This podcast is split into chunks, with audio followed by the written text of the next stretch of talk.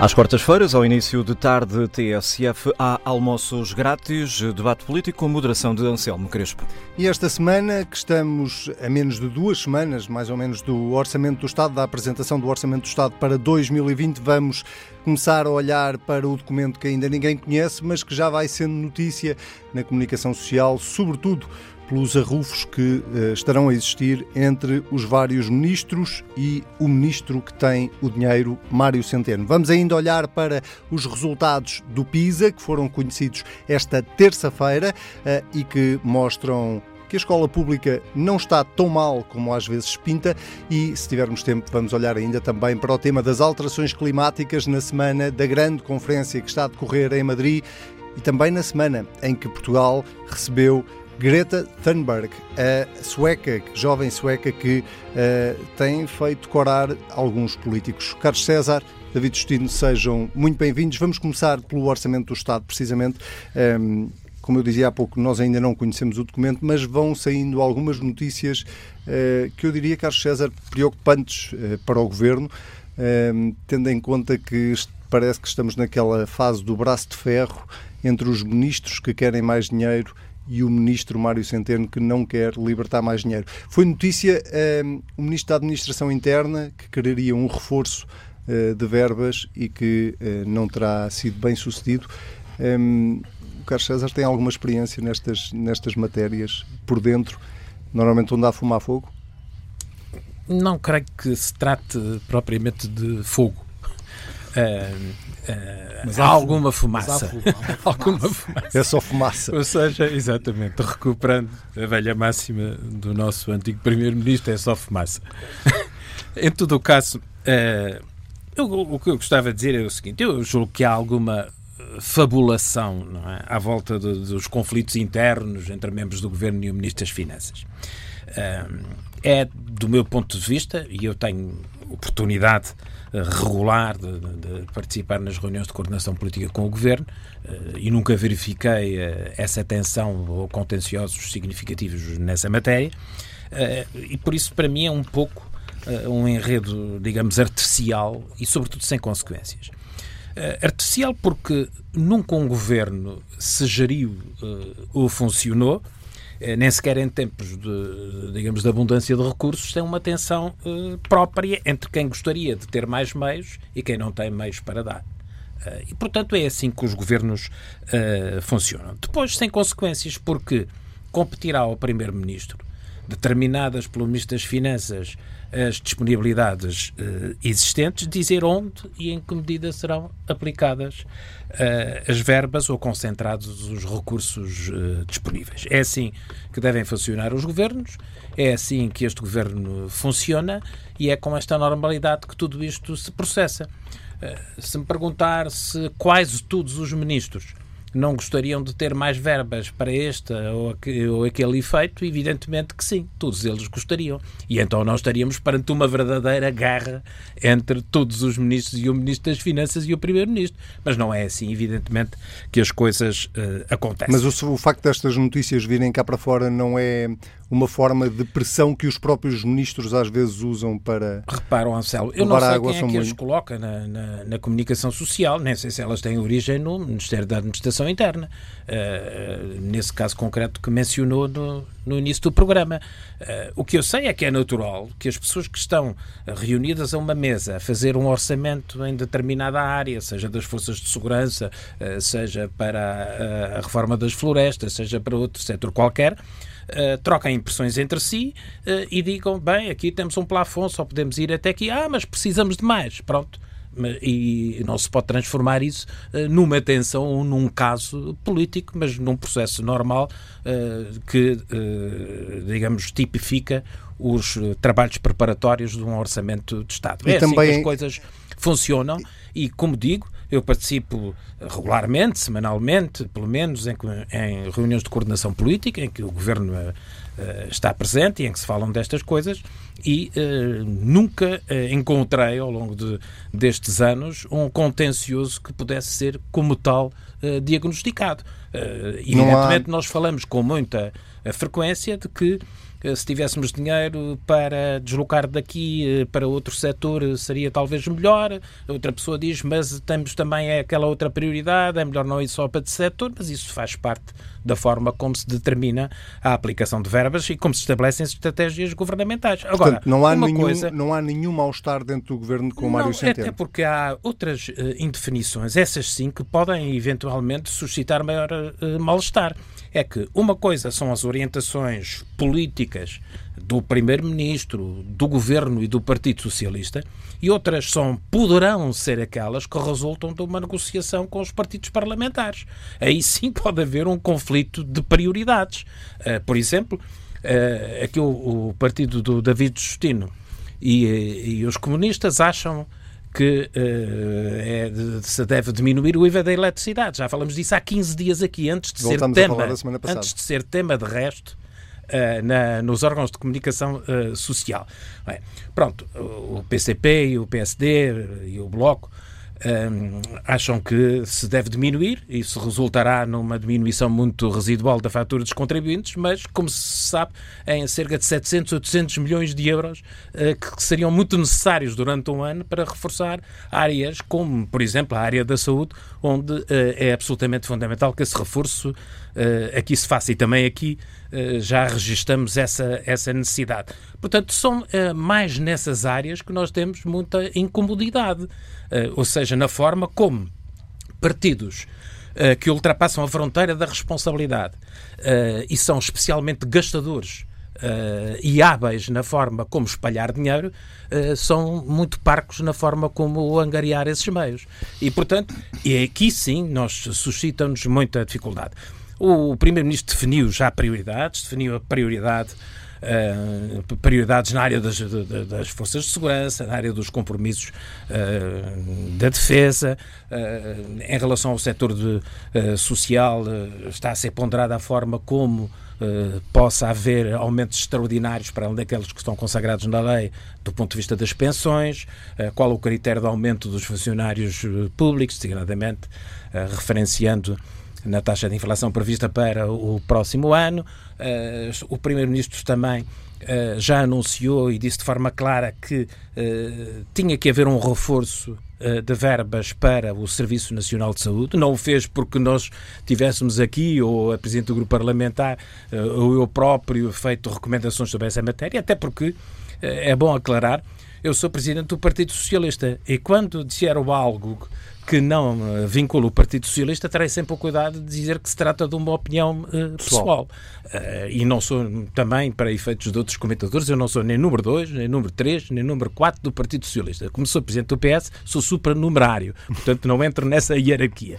De qualquer modo, o que é importante é que se conhecem as prioridades, para além do programa do Governo em geral, que têm sido definidas com clareza pelo Primeiro-Ministro não existe nenhum contencioso interno dentro do governo, existe sim preocupação em relação a uma situação que, não tendo o governo uma maioria do partido uh, que o constitui uh, suficiente para determinar as políticas e a, e a evolução orçamental, evidentemente existem preocupações quanto a eventuais conjugações de voto uh, que permitam uh, desvirtuar aquilo que, do ponto de vista do governo, acha uh, adequado. Então, mas já lá vamos às prioridades, porque isso é um tema que, obviamente, é bastante importante também nesta discussão, mas antes queria ouvir o David Justino.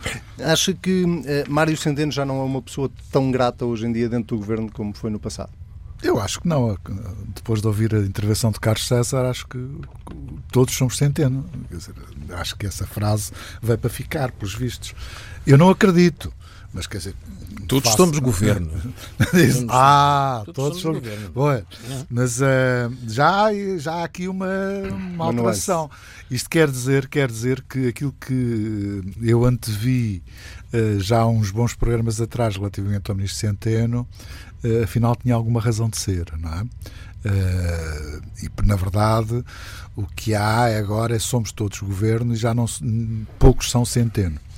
Agora, há uma coisa que eu julgo que é importante.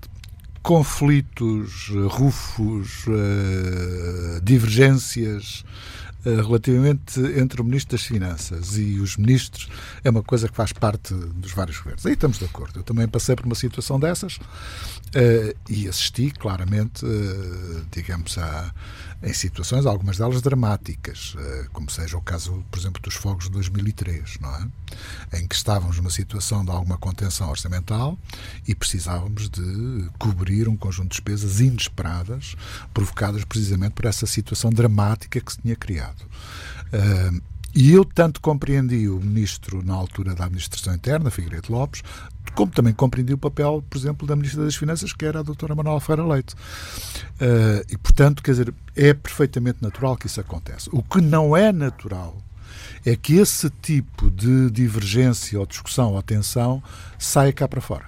Aí é que está a novidade, o que dá um sinal de alguma falta de solidariedade entre os membros do governo e por isso é que, na verdade, já não dizem que todos somos centeno, porque já não há ninguém que tenha coragem para dizer isso, e agora dizem, como diz o Carlos César, todos somos governo, não é? Sei, para mim, todos sempre exato, fomos exatamente, governo, exatamente, não é? Não é? Portanto, uh, isso, não é, parte é uma de, de, nenhum clube de fãs. Exatamente, Portanto, exatamente. Não ser mas, quer dizer, mas isso quer dizer que já há aqui uma, uma alteração significativa. Agora,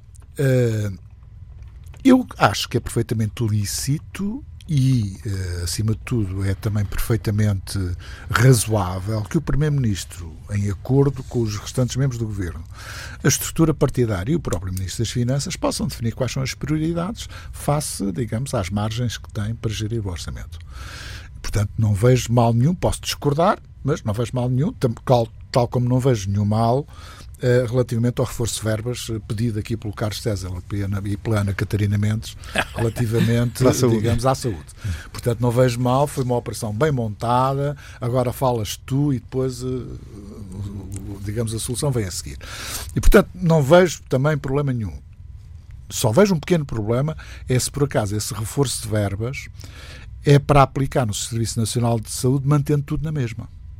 Ou seja, que é pura e simplesmente meter lá dinheiro como parecendo que resolve os problemas. Quer dizer, não, o Serviço Nacional de Saúde, de certeza que não vai ver os seus problemas resolvidos. Não resolvendo o problema da, da, organização. Da organização, da gestão, da eficiência, quer dizer, são, são vários itens que uh, o dinheiro não resolve que apenas, digamos, uma reforma a sério e, acima de tudo, uma flexibilização na forma como uh, se aborda o Sistema Nacional de Saúde, sem preconceitos ideológicos, é que poderá ajudar a resolver, mas vai demorar tempo, não é uma coisa para se resolver com um clique. Não há, estas reformas mágicas não existem, quer dizer, são coisas que precisam de persistência, continuidade e muitas vezes têm que passar por cima dos governos, quer dizer, uh, mesmo governos uh, de cores diferentes muitas vezes têm que dar continuidade a políticas já são adotadas, porque são reformas que vão para além dos ciclos eleitorais.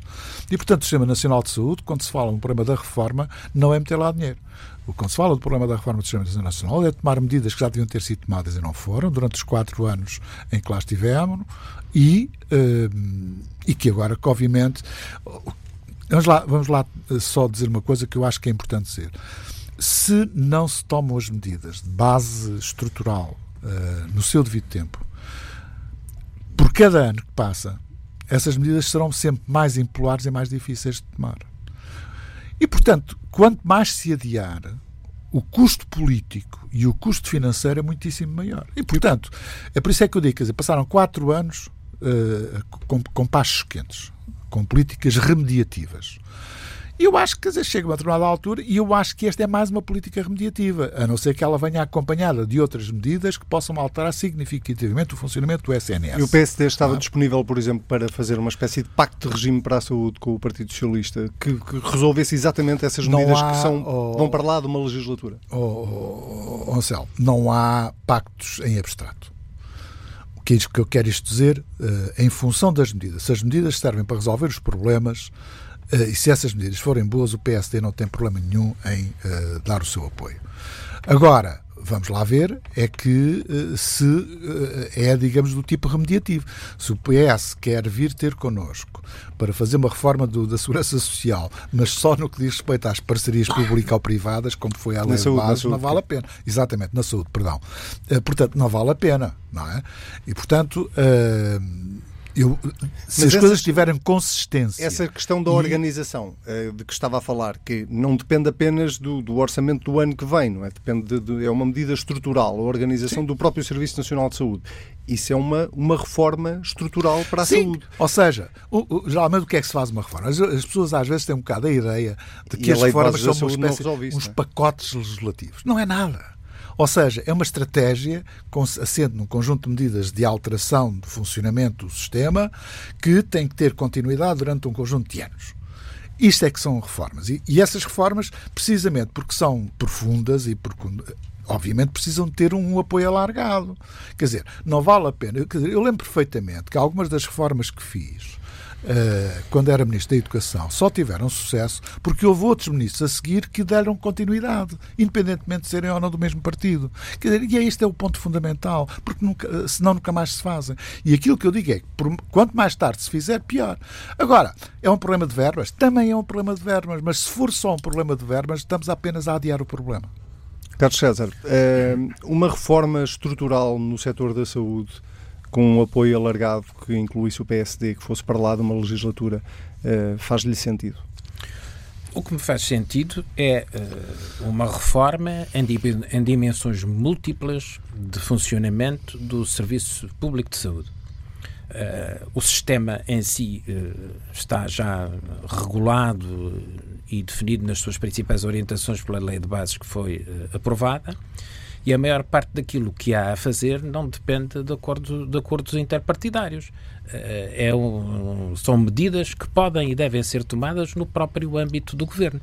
E é por isso mesmo que eu uh, tenho insistido com a necessidade de concentrar esforços uh, em medidas que uh, tornem o nosso serviço mais eficiente, quer do ponto de vista financeiro, quer do ponto de vista da oferta de uh, cuidados e da sua uh, acessibilidade.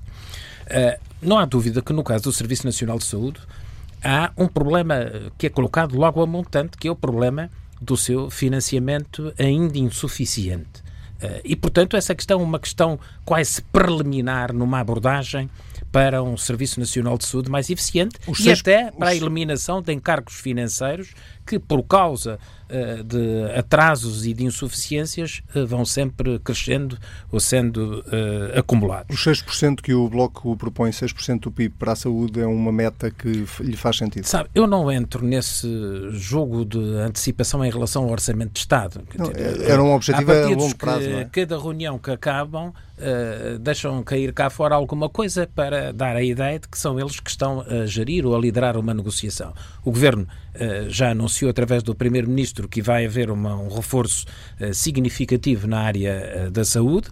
Uh, evidentemente estamos a conversar com alguns parceiros sobre essa matéria, mas no seu devido tempo isso será conhecido. Agora, a necessidade desse reforço e do seu caráter significativo, evidentemente que tem que uh, ser evidenciada na, na, na, proposta base e inicial uh, deste orçamento. Mas o nosso Serviço Nacional de Saúde carece de, mais do que isso, carece de uma gestão mais integrada. Ainda há poucas semanas contestava-se a ideia de um despacho eh, do Secretário de Estado da Saúde, creio, sobre uh, limitações na admissão de recursos humanos na, nas, instituições e nas, unidades de saúde. Uh, Bom, desde logo, essa questão não colocava em causa uh, as questões de emergência e de necessidade absoluta. Mas é evidentemente necessário ter do, do Serviço Nacional de Saúde uma ideia global uh, e uma ideia integrada. Eh, nós não vamos admitir eh, funcionários ou, ou técnicos de saúde ou médicos numa determinada unidade de saúde só porque os gestores dessa unidade de saúde acham que devem ter uma diferenciação maior, que devem ter todas as valências ou que devem ter determinados o níveis. Saber, o problema é saber quem é nomeia os gestores. O que é, é importante nesta matéria é uh, ver o serviço como um todo. Eh, e por isso mesmo é importante que o governo, de alguma forma, tenha um controlo eh, global sobre a movimentação de recursos humanos, como sobre a aquisição de equipamentos, eh, como sobre a diferenciação que deve ser feita, como sobre a prestação de cuidados que nesta unidade ou naquela ou este nível ou outro deve ser feito. Senão não há uma gestão racional do sistema e cada um faz o que quer eh, eh, sendo que na maior parte das circunstâncias não faz aquilo que é absolutamente necessário ali ser feito ou que ou faz coisas que deviam ser feitas noutra uh, unidade. Portanto, esse esforço é um esforço que está incompleto. É um esforço que é necessário fazer no âmbito do Serviço Nacional de Saúde. Eu tenho dito muitas vezes também que há problemas graves de gestão em algumas unidades. Isso é indiscutível porque uh, também já citei esses exemplos em outras ocasiões.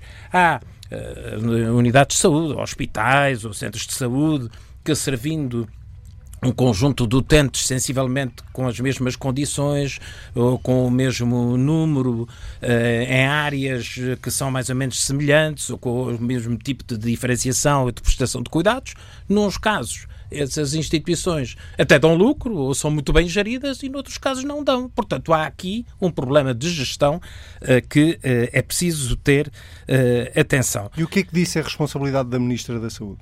Isso é responsabilidade do governo, né? por isso é Sim, que é mas o há uma apelo. ministra que tem essa tutela. Sim, é? mas eu acho, que, com muita franqueza, eu acho que se tem progredido uh, uh, uh, alguma coisa nessas matérias. e por isso é que eu digo que esta legislatura tem o tempo necessário para completar essa ação que tem sido desenvolvida, particularmente por esta Ministra da Saúde, e que deve continuar a fazê-lo com maior vigor.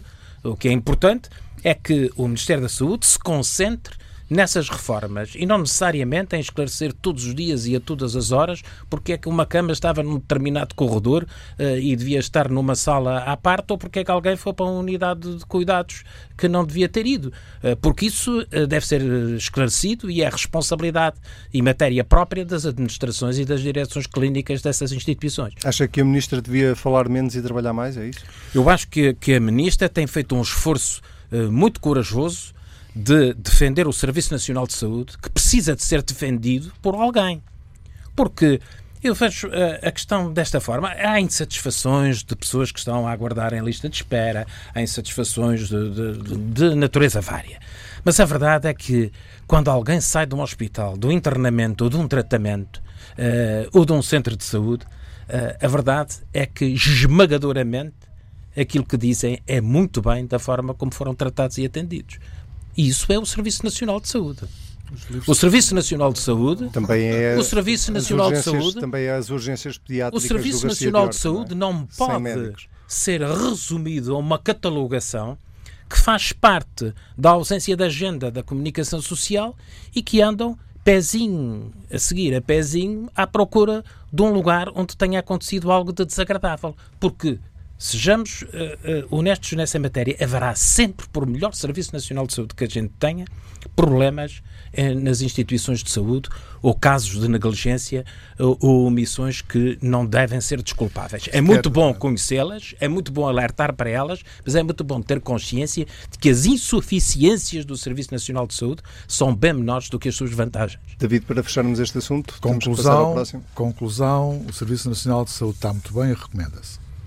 E, portanto, é aquilo que eu retiro. Não, não, não, não é, não, é uma conclusão ilegítima. É uma conclusão ilegítima. Oh, Carlos César, depois de se... ouvir, eu acho que qualquer de nós ouviu. Não, dizer, não, o Serviço Nacional de Saúde tem mais são... virtudes do que defeitos, ah, isso é bem, é indiscutível. Pronto. Há ali é isso que eu digo. uns casos que a comunicação social empola e que. Não, eu sou. Olha, ah. isto é assim, como nós estamos os dois aqui, eu não preciso de um intérprete, porque tu, eu sou a interpretação autêntica do que eu digo. E, portanto, o que eu disse foi isso. É? Bom, é, podemos avançar para, para outro tema que marca definitivamente esta semana.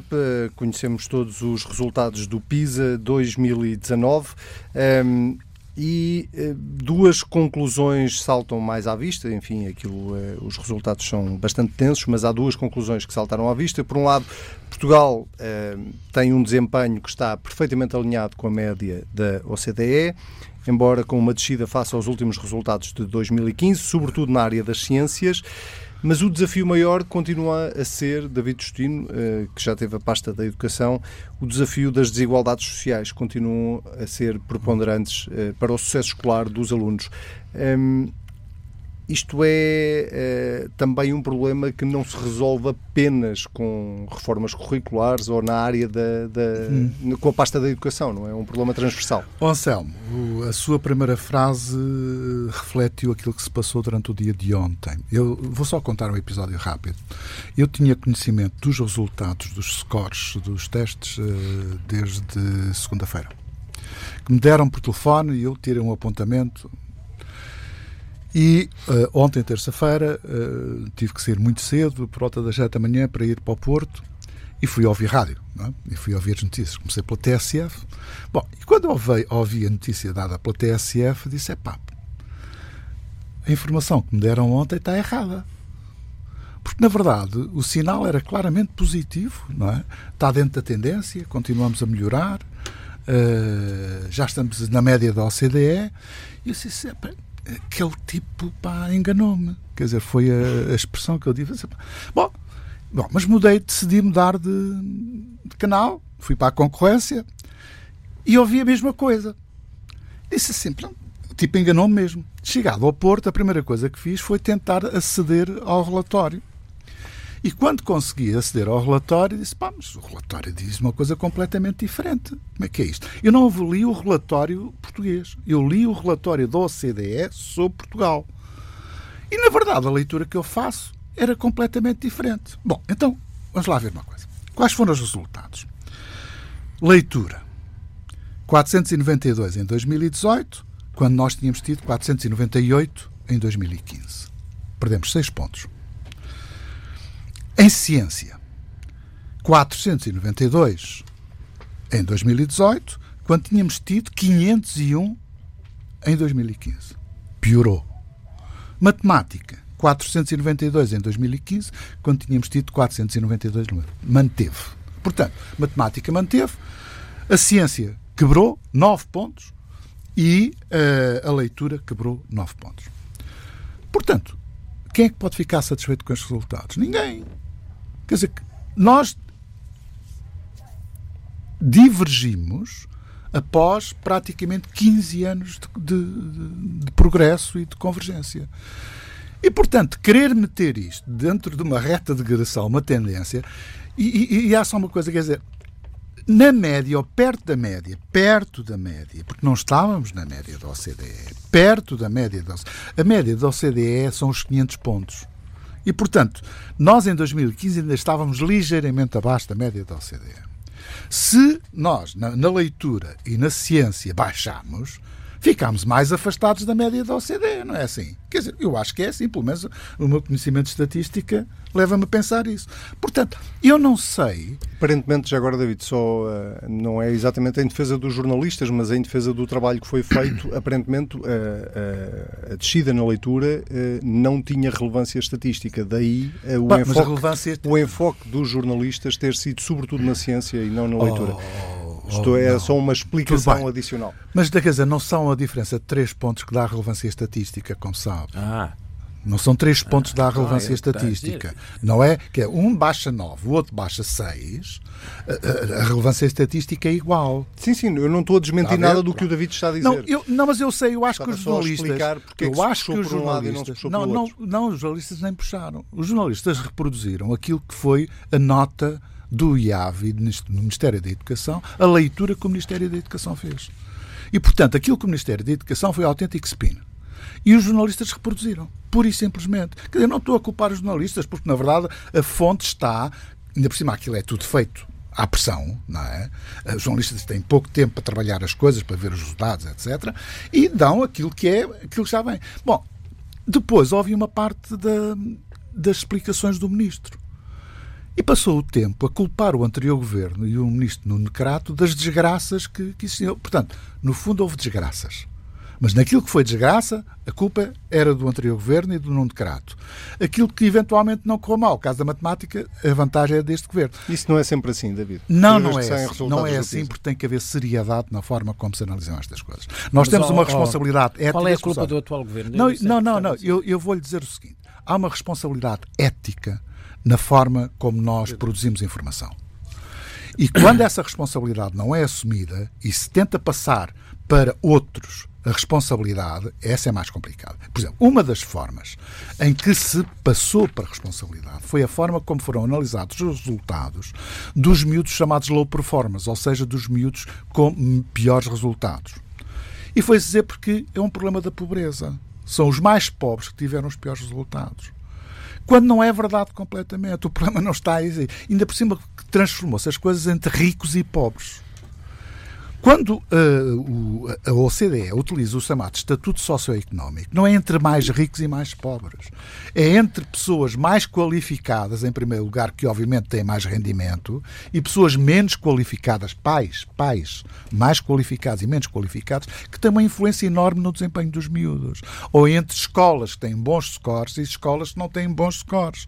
E, portanto, quer dizer, centrar isto sobre os ricos e os pobres, agora, há uma coisa que, na verdade, o, terminar, o estudo, o estudo OCDE é revelador, é que as desigualdades entre os melhores e os piores aumentaram em relação a 2015. E, portanto, agora o problema que se põe é o seguinte: eu não quero discutir quem tem responsabilidade ou não tem responsabilidade. É aquele tipo de, de, de, questão que eu acho menor. Menor. Porque o que está em causa é saber como é que o sistema de ensino em si está a produzir mais e melhor ou não. E nesse aspecto, eu, eu julgo e faço o apelo para que não vamos disfarçar os resultados, vamos pô-los no seu devido lugar e vamos aprender com eles. Vamos lançar o debate e, e acima de tudo, debate informado para que nós saibamos é, onde é que podemos voltar a melhorar. Este é que é o desafio. Andarmos aqui nas guerrinhas, se foi o Crato, ou foi o Brandão Rodrigues, ou foi a Maria de Lourdes, ou foi o David Justino, quer dizer, isto é uma coisa perfeitamente, quer dizer, não leva a lado nenhum. Porque isto não, não pode ir a julgamento. Isto só... tem que ser a análise e encontrar boas soluções. Eu só queria, neste último particular, dizer o seguinte. Uh, há algo que nós temos que ter como, como referencial. Nós estamos a falar dos três anos entre 2015 e 2018. É? E, uh, do ponto de vista, digamos, de, da imputação de culpas ao atual governo, coisa, aliás, que foi feita pelo ministro Crato aqui na TCF, Uh, não, isso não é também válido por, por, razões muito simples, quer dizer, as orientações, por exemplo, curriculares só entraram em vigor no ano letivo 2018-2019, o plano de retenção ainda está, a, que não abrange este, que não abrange este, o plano de retenção é só está, só está neste momento Uh, digamos, em debate. Eu podia também, em relação às questões anteriores, uh, falar de, de, aspectos que o ministro atual falou, do, do afunilamento uh, curricular, é ou de cortes no ensino é experimental é das ciências, ou de cortes no Plano Nacional de Leituras, ou cortes no Programa Ciência Viva, enfim. Bom, não é essa matéria que efetivamente está em causa. Eu só queria defender. Um, aquilo que tem sido a interpretação de uma tendência. Vamos lá ver. Por exemplo, no, no mais crítico, no mais crítico no das ciências, nós tivemos o PISA de uh, 2006, foi onde as ciências começaram a ser 474. Depois só para 493 em 2009, depois desce em 2012 para 489, depois sobe em 2015 para 501, depois desce agora para 492. Ora, não é este zigue-zague que pode e deve ser objeto de análise. O que é objeto de análise é evidentemente uma tendência e essa tendência é evidentemente uma tendência de melhoria da avaliação. E, portanto, é nessa razão e nessa medida que devem ser considerados. E apeguei no exemplo pior, que é o das ciências, porque os outros eram mais Estão, claros do ponto de vista. Quando não convém, uh, vivem da tendência. Não, do é ponto de vista, do ponto é de vista positivo. Mas há, evidentemente, muitas coisas positivas. Olha, no âmbito da leitura, nós estamos com resultados equivalentes à França, à Alemanha, à Holanda. No caso das ciências, referências à França, à Suécia, à Suíça, mas, francamente, nós estamos a falar de bons resultados, sobretudo face ao que historicamente tínhamos uh, no passado e que passamos a ter nestes últimos uh, anos. E há coisas que são boas também que, que aconteceram neste, nestes três anos. Os alunos com mais sucesso melhoraram entre 2000 e 2018, os, os, alunos com menos sucesso também melhoraram. Não evidentemente, pioraram. evidentemente que nós temos em consciência, nestes últimos três anos apenas, eh, eh, mas são alterações perfeitamente residuais que não podem ser confundidas com uma tendência. E a verdade também é que ficou claro que a diferenciação de escolas públicas e privadas não tem a relevância que se lhes atribuía. Portanto, nós não temos que estar satisfeitos com resultados quando estamos quando nós estamos no topo eh, das avaliações. Mas devemos uh, ter a consciência de que fizemos um percurso que é um percurso que ainda assim uh, é positivo. Temos problemas grandes para resolver, mas que são problemas em geral da sociedade portuguesa, designadamente no que toca às suas desigualdades e à situação socioeconómica de muitas famílias e, em consequência, de muitas crianças e de muitos jovens. Uh, esse esforço é um esforço que está a ser feito e o país, uh, julgo eu, como aliás ainda recentemente se viu pela publicação do Instituto Nacional de Estatística em relação às questões da pobreza, teve, teve também um avanço positivo nessas áreas. Muito bem, vamos ao minuto final, que esta semana é seu. Ah, sim, uh, minuto final. Eu não posso dar só um pequeno um comentário minuto, rápido antes do minuto. Se for mesmo rápido. É mesmo rápido. Consigo dar Pela primeira vez, a amostra que foi construída em Portugal não respeitou os critérios da OCDE. Uh, nós tínhamos que ter uma tá. garantia.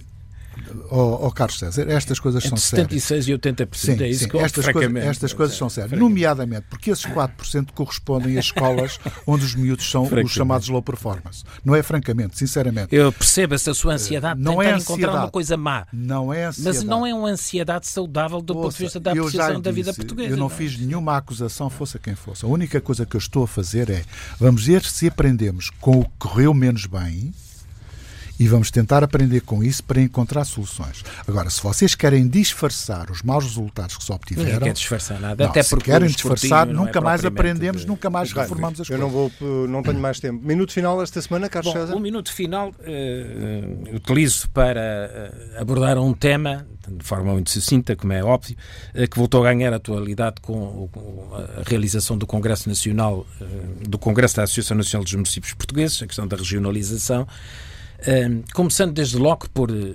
dizer e por exprimir a minha congratulação pela circunstância de hoje mesmo o Partido Socialista Europeu uh, ter uh, aprovado numa eleição à primeira volta e por maioria absoluta um candidato português, na circunstância o Presidente do Governo Regional dos Açores, Vasco Cordeiro, à presidência do Comitê das Regiões. O Comitê das Regiões é hoje um órgão da União Europeia com um valor eh, crescente, para onde passa toda a consulta uh, obrigatória do Conselho Europeu, da Comissão Europeia, do Parlamento Europeu, nas áreas mais nobres do processo legislativo que inclui as autoridades regionais e locais de todos os Estados-membros, e por isso mesmo essa eleição eh, e esse mandato que será provavelmente eh, desenvolvido em 2023 e 2024, mercê de um acordo com o Partido Popular Europeu,